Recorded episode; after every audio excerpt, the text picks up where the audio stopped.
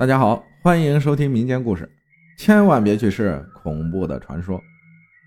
大家有没有听过这么一个传说？在午夜十二点时拿起电话拨十二个零，这样就可以通向冥界，也就是地狱、鬼界。由于常常熬夜上网，所以经常会心绪不定，有些时候总是走神。有一天晚上，不知为何就想起了午夜十二点的这个恐怖传说。于是，在好奇心作祟之下，我决定试一试，而且还算好了时间，在手表的秒针一指向十二点时，立刻拿起电话，连按十二个零。在一阵让人心惊肉跳的拨号音过后，电话那头竟然真的传来一个女孩子的声音，而且她还用一种冰冷的声音告诉了我一个惊人的事实，让我的心情。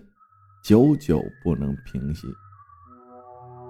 他说：“您好，您所拨打的号码是空号，请核对后再拨。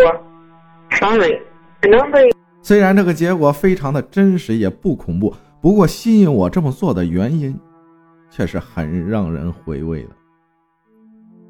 本来以为这件事就到此结束了，没有想到的是，我竟然在第二天。又愚蠢的在午夜十二点时用电话连按十二个零，这一次，电话那一头传过来的已经不是头一天那样的回答。如果当时想起那天是阴历的七月半，是鬼节，打死我我也不会去连按十二个零。然而，一切都已经来不及了。阴历七月十五。本来这一天很平常，我像平时一样在网上玩到很晚，看着电脑屏幕显示的时间已经是午夜二十三点五十九分。于是想起昨天晚上那次好笑的经历，笑自己当时竟然紧张的手心出汗，笑自己听到电话那头传过来的女声后心跳加速，最终只听到遇到空号后的自动回音。我在心里痛骂几句那个编出这个古怪故事的人之后，鬼使神差的断开上网连接，拿起书桌上的电话，在午夜十二点时接连按动十二个零，在一阵拨号音之中，我吹着口哨，等着遇到空号后的自动回音，脸上的得意散发着午夜的笑容。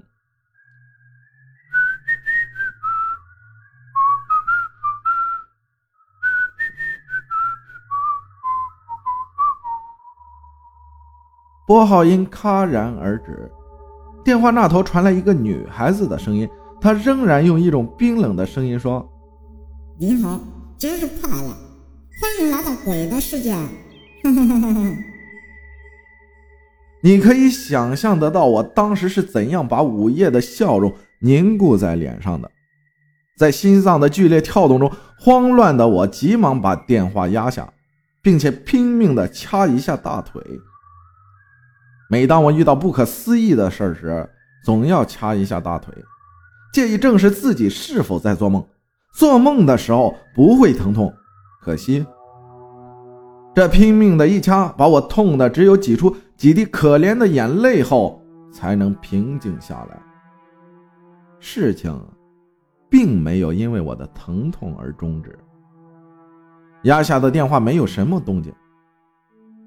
我有些怀疑是不是电信局的人在开玩笑，心有余悸的准备关电脑睡觉。当我的手才放到鼠标上，电脑屏幕突然跳出一个只有黑色的浏览窗口，一点白光从电脑屏幕中央慢慢扩散，然后一道很强的光使整个屏幕变成白色。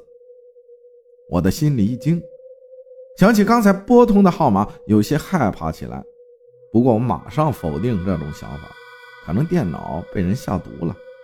这几天上网的速度比平时慢很多，总是感觉有黑客在我的电脑里活动，抓也抓不到。想到这里，心情平静了许多，心里想：明天再说吧，重新做一遍硬盘，虽然麻烦一些，不过会很干净的。看着白色的电脑屏幕，知道正常关机是不可能的了。于是伸手就把插座的插头拔了下来。然而，我惊奇地看着电脑屏幕，电脑屏幕竟然还在通电。再看主机，主机的硬盘灯竟然在飞速地闪烁着。我瞪大双眼看着被拔下电源的插头插座，午夜的风突然变得阴气沉沉，空气好像在凝固。我冷得紧了紧衣服。白色的电脑屏幕有黑色在旋转，越转越快，最后出现标准的 IE 浏览器界面。地址栏上骇然写着“血红”的两个字，“冥界”。我当时已经被吓得呆在座位上，已经失去恐惧的感觉，大脑中一片空白，只是木木的盯着页面。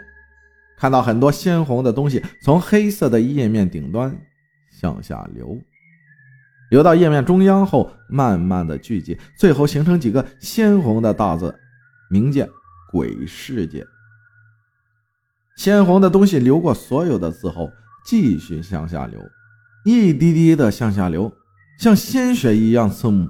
对，那些东西真的像鲜血一样。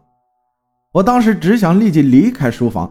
于是把座位向后移动了一下，准备起身狂逃。冥界页面就在这时候突然变动，冥界鬼世界五个鲜血字突然放大，占据整个页面，而鬼字的一撇突然发出白光，变成了一个人头骷髅。鬼字的弯钩里突然钻出一个长发掩面的人头，人头往外钻。慢慢的带出身着白色衣服的人身。我此时已经从麻木中惊醒过来，整个身躯里都充满着恐惧，想狂逃的念头让我迅速站起身来。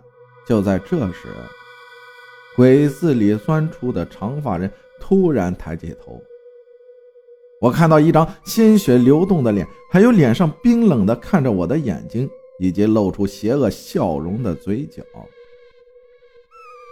长发人突然从电脑里伸出上半身和白森森没有肉的枯骨双手压住我的双肩，把我一点一点的压回座位上。我恐惧的瞪着双眼，我的脸色肯定像白纸一样，心跳的速度反而渐渐的慢了下来。长发人带着森森冷气，在我耳边轻轻的说道。小伙子，不要怕！恭喜你拨通冥界午夜十二点的热线电话，我是冥界主页的鬼使，带你去浏览冥界，跟我来吧。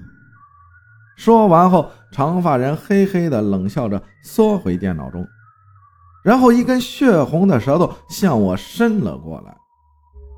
在极度的恐惧之中，我晕了过去。第二天。我醒过来后才想起来，那天是阴历的七月十五，俗称七月半，是鬼节。我只想告诉大家，千万别去试恐怖传说中的情节，特别是在午夜十二点，而这一天又恰恰是阴历七月半。感谢大家的收听，我是阿浩，咱们下期再见。